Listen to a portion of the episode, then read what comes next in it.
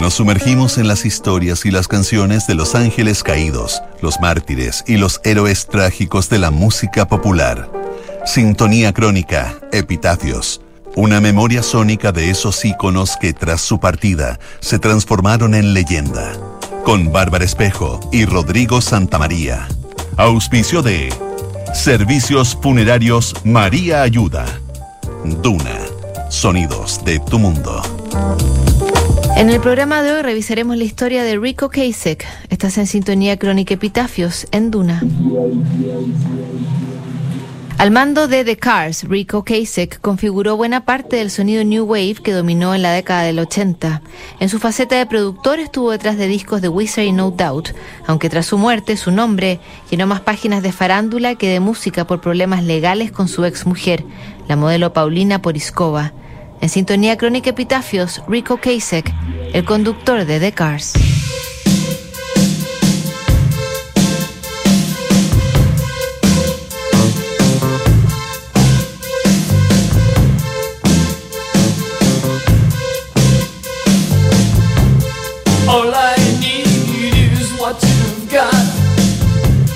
El 15 de septiembre de 2019, día en que murió Rico Kasek, los obituarios del rock no se pusieron de acuerdo en su edad.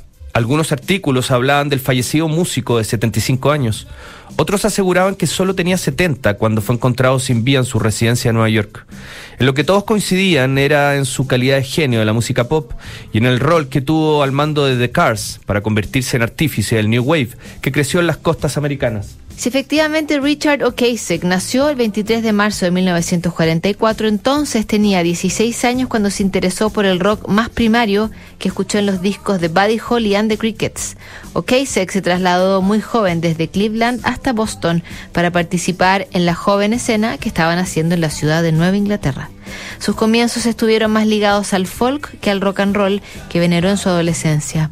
Junto a su amigo Ben Orsechowski formó Milkwood, un grupo acústico que apenas publicó un disco antes de disolverse. La tibia recepción de su debut no desmoralizó a Richard y Ben. Ambos buscarían otro canal donde iniciar un nuevo camino al éxito.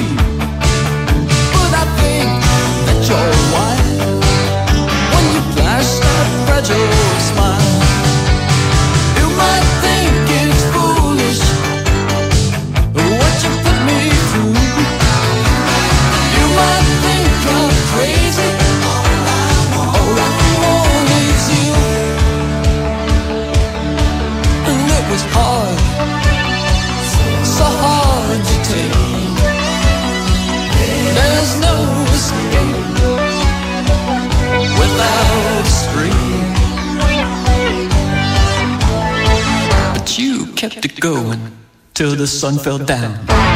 You kept it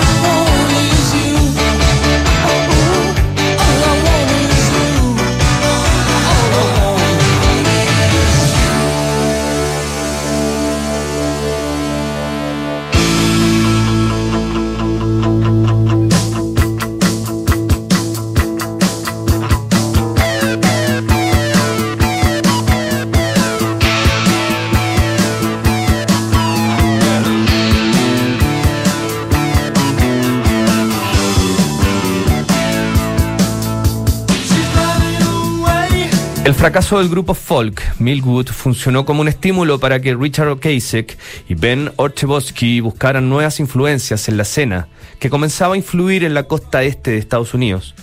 La inspiración no estaba lejos, venía del grupo Modern Lovers, una apuesta proto-punk que había nacido de la mano de Jonathan Richman y su adoración por los Velvet Underground de Nueva York. Con ese sonido en la cabeza formaron la banda Rick and the Rabbits y cambiaron sus nombres por Rico Kasich y Benjamin Orr.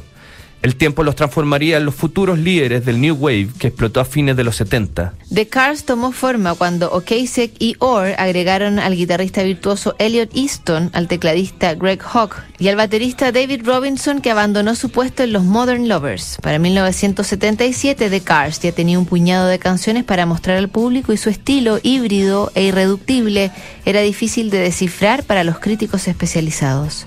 Rico Kasek se había transformado en el compositor principal de la banda y se paseaba cómodamente entre la balada, el art rock y el pop más comercial. Los arreglos más prolijos que otros números de esa época los hicieron favoritos de una radio de Boston que comenzó a rotar la canción Just What I Needed hasta el cansancio. El sello Electra no dudó en contratarlos y grabaron su primer álbum en Londres bajo la tutela de Roy Thomas Baker, el mismo productor de Queen.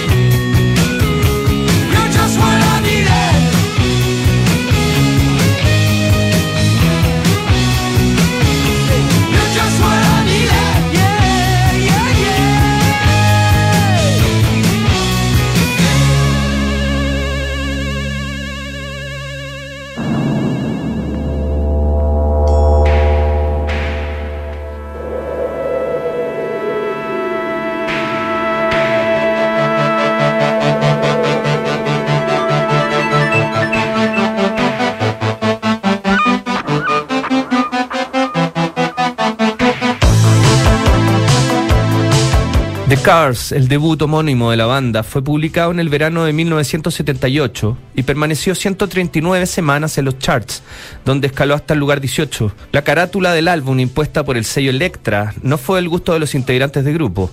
La foto de la modelo rusa Natalia Medvedeva con una sonrisa exagerada los terminaría cansando.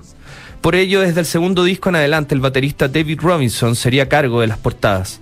Rico Kasich, con su rostro anguloso, se convirtió en la cara más reconocible del grupo, que se anotaba éxito tras éxito en las listas de popularidad.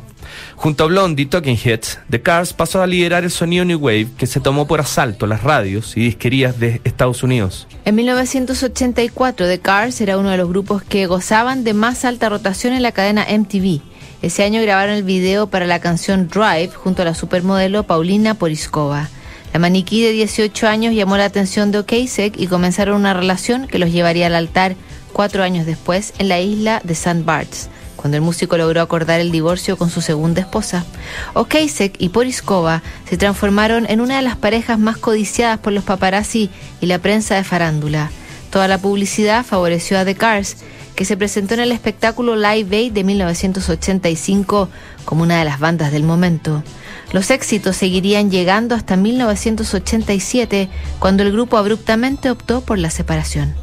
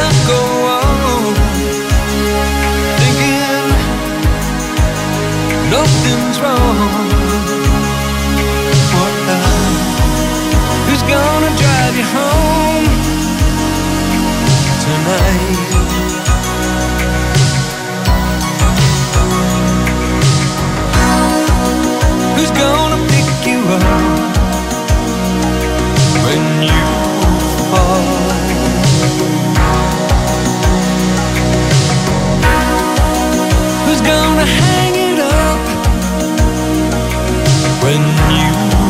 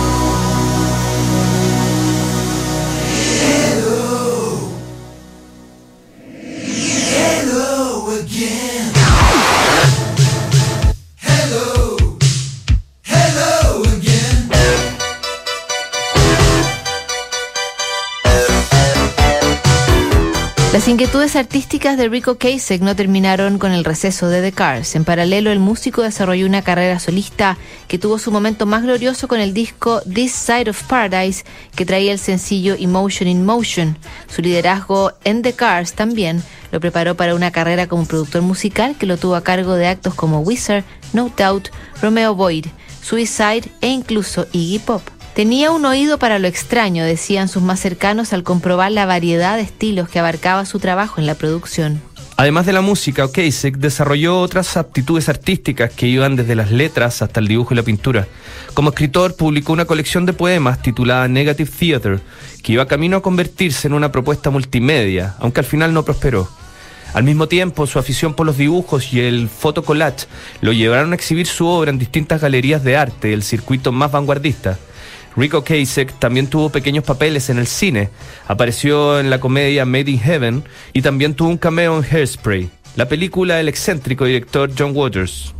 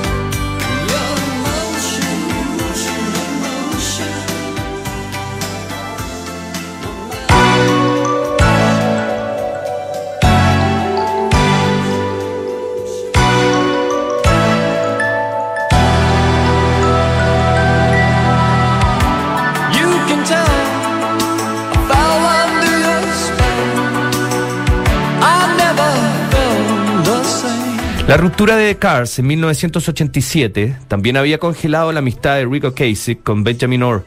Ambos se reconciliaron a principios del nuevo milenio, pero ya era demasiado tarde.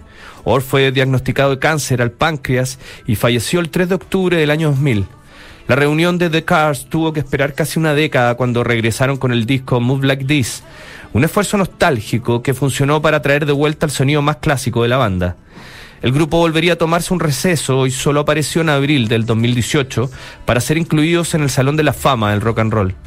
Esa también sería la última presentación en público de Rico Kasich. La relación de Okasek con Paulina Poriskova había terminado en 2017, aunque ambos se habían distanciado en buenos términos. De hecho, seguían compartiendo la residencia de Nueva York cuando Rick se sometió a una cirugía y ella solía visitarlo con frecuencia junto a sus hijos. Fue la propia modelo que lo encontró inmóvil el 15 de septiembre de 2019 y llamó a los servicios de urgencia. Okasek había muerto mientras dormía por una enfermedad cardiovascular hipertensiva agravada por un efisema pulmonar.